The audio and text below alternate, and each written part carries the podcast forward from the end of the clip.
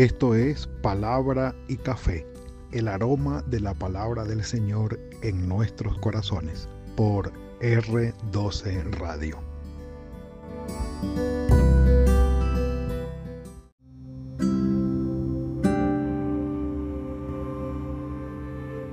Señor, ayúdame a resolver mis conflictos con buen corazón. El capítulo 14 y el 13 del libro de Génesis muy bien pudieran estar conectados, muy bien pudieran estar conectados. Eh, ayer hablamos de, Señor, dame sabiduría para resolver mis conflictos y hablamos del conflicto que eh, se generó entre Abraham y Lot, eh, los siervos de los unos y de los otros, por los ganados de los unos y de los otros. y vemos cómo en realidad hubo buen corazón o sabiduría mejor, sabiduría mejor en Abraham para resolver. Listo. Pero el 14 que va unido, porque es un relato que, digamos, une en el sentido de la resolución del conflicto Abraham y a Lot, no importa el contexto eh, secundario, pues el contexto que se menciona allí, pero nosotros con un ojo muy acucioso y, incisivo allí, muy, muy ubicado, bien ubicado, el ojo sobre Abraham y sobre Lot, que son nuestros personajes. Eh, más Abraham que Lot por ser el Abraham el patriarca. El patriarca, el primer gran patriarca que recibió la promesa eh, de bendición para toda la familia de la tierra. Comienza el, el capítulo 14 una, con una guerra, con una coalición de reyes de Babilonia, o por decir algo, lo que es hoy Irak e Irán. Muy difíciles los nombres de pronunciar, difíciles más de recordar, difíciles más de ubicar, pero yo lo voy a decir de esta manera. Unos reyes que estaban en la tierra de lo que hoy es Irak, que en aquella época Sinar es lo mismo que Babilonia allí. Y Elam, que es Irán, eh, está ubicado como Irán hoy. Entonces, esas dos tierras, había unos reyes allí poderosos, hicieron una coalición de, para venir contra los reyes de Transjordania, es decir, los reyes que estaban, o reyesuelos, les llaman algunos, unos reyesuelos, por ser de menor eh, poder o dominio, poderío militar, eh, que estos reyes de, de Sinar y de Elam, es decir, de Babilonia y de Irán. Hicieron esta coalición y vinieron para Transjordania. En Transjordania, es decir, si ubicamos a Israel, está Jordán y Transjordania es a la parte oriental del río Jordán. Es decir, más, al oriente está Babilonia y más al oriente está Irán. ¿Sí? Es decir, eh, Persia. Eh, lo mismo, de allí el Golfo Pérsico. Entonces, estos reyes vinieron, se aliaron, poderosos los personajes, y vinieron contra unos reyes suelos que estaban dominando la tierra de Transjordania, es decir, donde estaba Sodoma y Gomorra del lado oriental, no solamente del Jordán, sino del Mar Muerto también. Vinieron, hicieron guerra y ganaron. El problema no es ese, uno dice, bueno, pues sí, vinieron y pues en la época era defiéndase quien pueda, era prácticamente un, una, ¿cómo se llama esto? Eh, sí, un, caos, no, no había eh, un derecho de Estado, cada quien defendía la tierra que tenía como podía. Una anarquía, defiéndase quien pueda, como pueda. Entonces estos reyes hicieron esta coalición, vinieron contra estos reyes de esta tierra de Transjordania y ellos allí, estos reyes suelos, también hicieron una coalición para defenderse, pero no pudieron, no pudieron.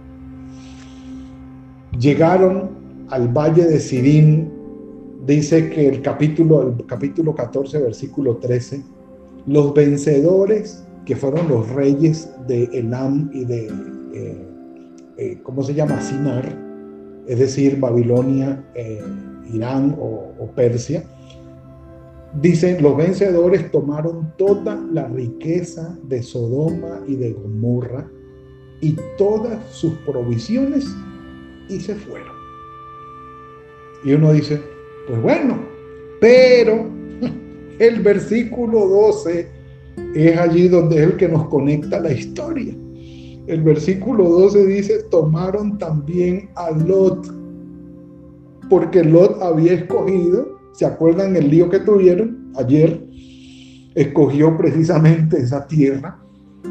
Y estos reyes de Oriente vinieron, y no eran los reyes magos, precisamente, y armaron semejante lío, tuvieron semejante guerra, la ganaron y al señor Lot lo tomaron por rehén, se lo llevaron secuestrado al hijo del hermano de Abraham, el sobrino de Abraham, que habitaba en Sodoma, y se llevaron sus bienes con todos sus mujeres y se fueron. Un café por eso. Esos dos versículos nos conectan la historia con el capítulo anterior.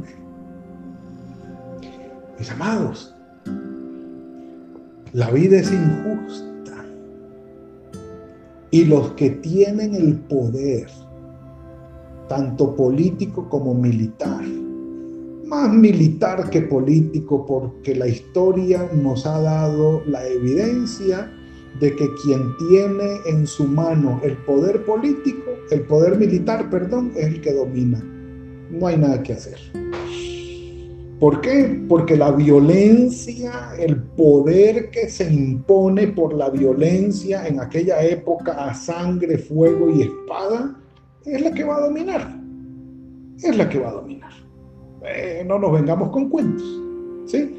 Eh, la política pueden ser muy políticos, pueden ser muy recursivos, muy elocuentes, muy inteligentes para hablar, para hacer reyes, pero al final la espada, la sangre y el fuego termina subyugando al ser humano, no importa la época y la historia de la historia en la que se encuentre. Así es, lamentablemente un café por eso. Y estos reyes dijeron, queremos esa tierra, no tenemos dinero, qué sé yo, no sé qué reflexionaron, o me gustaría ir allá y robar a esos locatos que vengan y les quitamos lo que tienen, punto. ¿Y quién nos va a decir que no? Así es el corazón del hombre, mi amado hermano. Así que usted y yo no podemos esperar que esta vida sea 100% justa. No, en el mundo tendréis aflicción, dijo el Señor Jesucristo. Los que gobiernan las naciones se apoderan de ellas y hacen con ellas lo que les da en su muy sagrada voluntad. Punto. Así es. Subyugan al pobre, le cobran impuestos de más.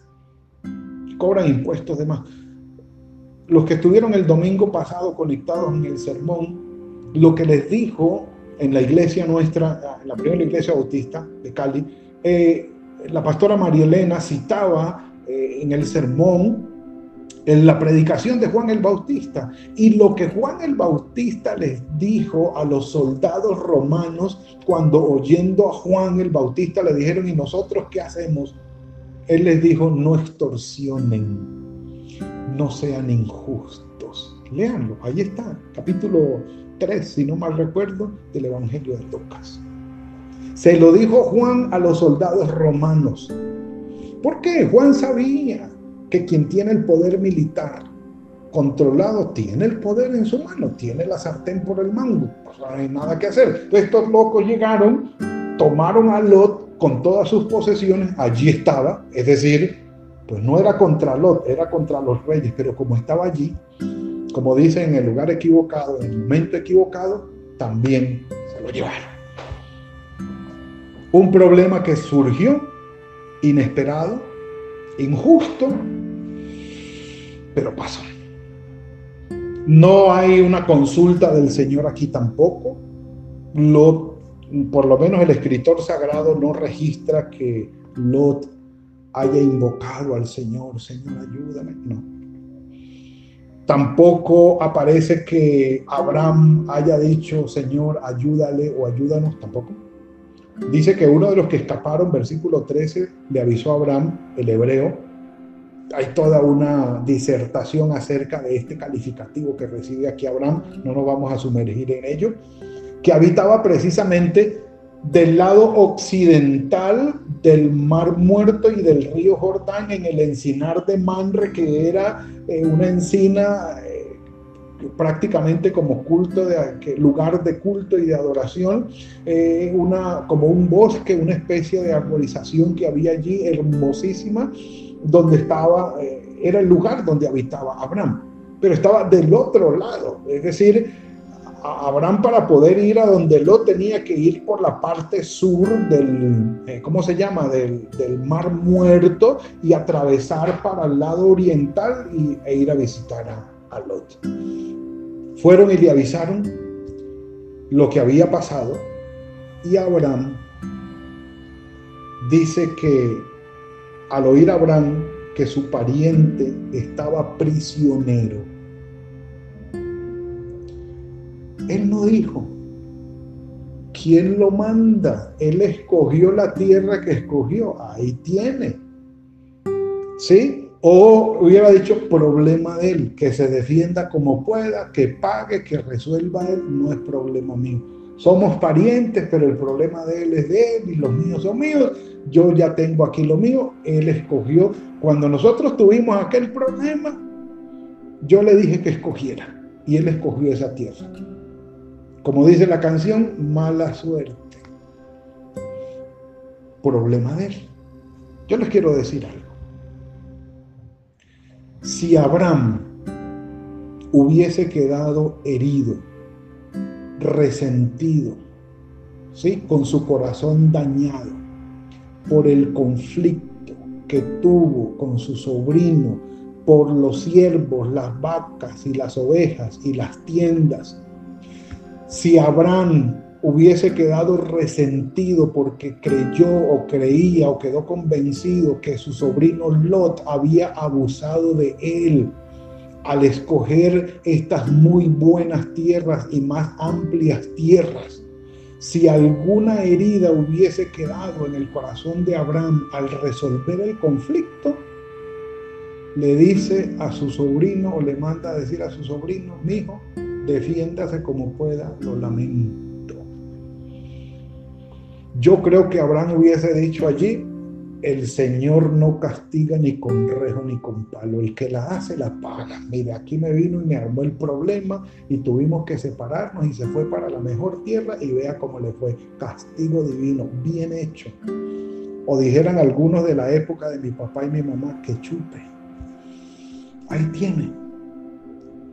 Pero me da el testimonio, el texto sagrado aquí, el relato que el corazón de Abraham quedó sano.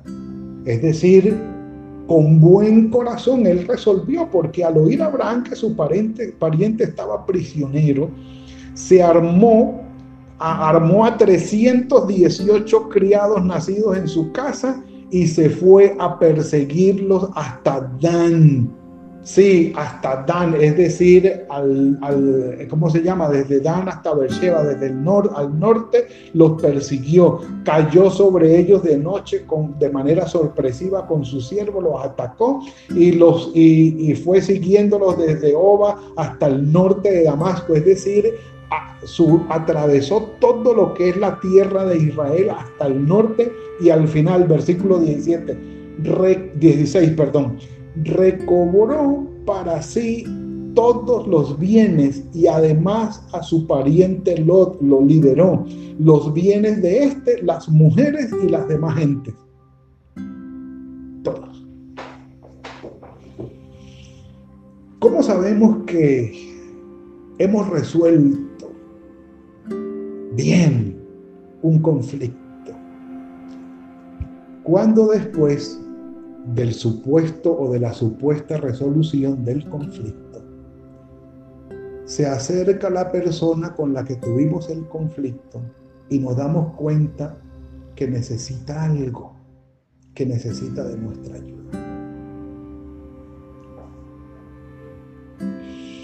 Y ahí el corazón es probado. El corazón es probado. Por ejemplo, hay cónyuges que llegan y, tienen una discusión fuerte y, supuestamente, entre comillas, resuelven el problema. Y después uno de los dos cónyuges le dice, mi amor, eh, dame agua fría. Ahí está la nevera, vaya, búsquelo usted. Uno dice, wow, ¿cómo quedó esto? ¿Cómo quedó esto? Es decir, ¿cómo queda el corazón de la persona con la que tú tienes el conflicto después de que lo resuelves? Y esta es la conexión que me gusta del capítulo 13 y 14 en los relatos de Abraham y Lot. Después del conflicto, Lot se ve en peligro, se ve en necesidad y Abraham, sin reparo alguno, arriesga su vida arriesga sus bienes y arriesga sus propiedades por ir a rescatar a su sobrino. Es mi familia, es mi pareja. Ah, que tuvimos un conflicto, lo resolvimos. Y yo voy a ayudarle. Yo voy a ayudarle. Es la prueba, mi hermano, es la prueba, es la prueba. La prueba para saber cómo resolviste el conflicto es después que supuestamente se resuelve y alguno de los dos vinculados en el, en el conflicto tiene alguna necesidad ¿sí? del otro. ¿Cómo lo vas a atender? Bueno, que se la arregle como pueda. Si el corazón quedó resentido, se va a notar. Y si el corazón quedó sano, se va a notar.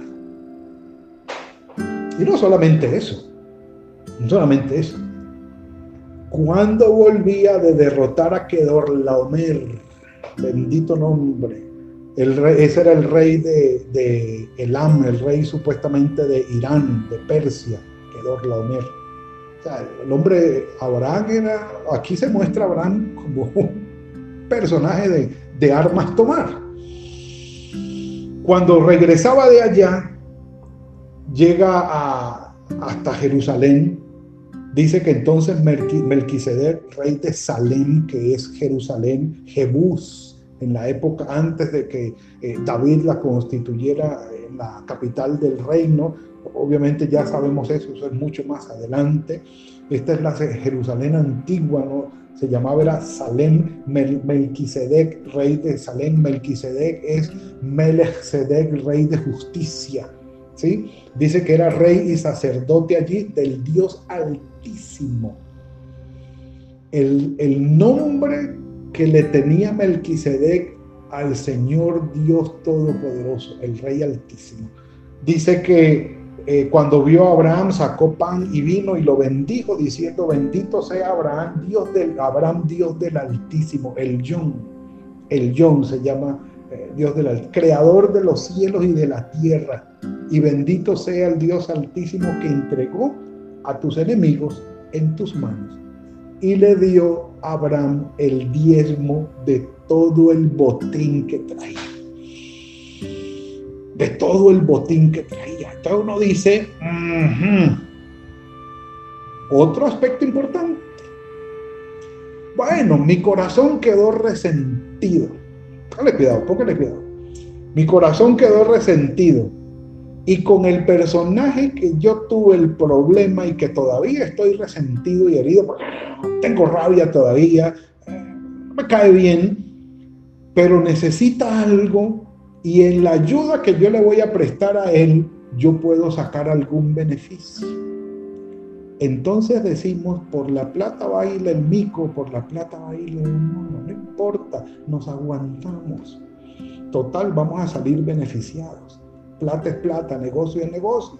Entonces yo, aunque todavía estoy herido y resentido con el personaje, voy y le ayudo porque voy a salir beneficiado. Abraham corta con eso le da el diezmo al Señor antes de la ley, le da el diezmo. Hay gente que todavía tiene problemas con eso.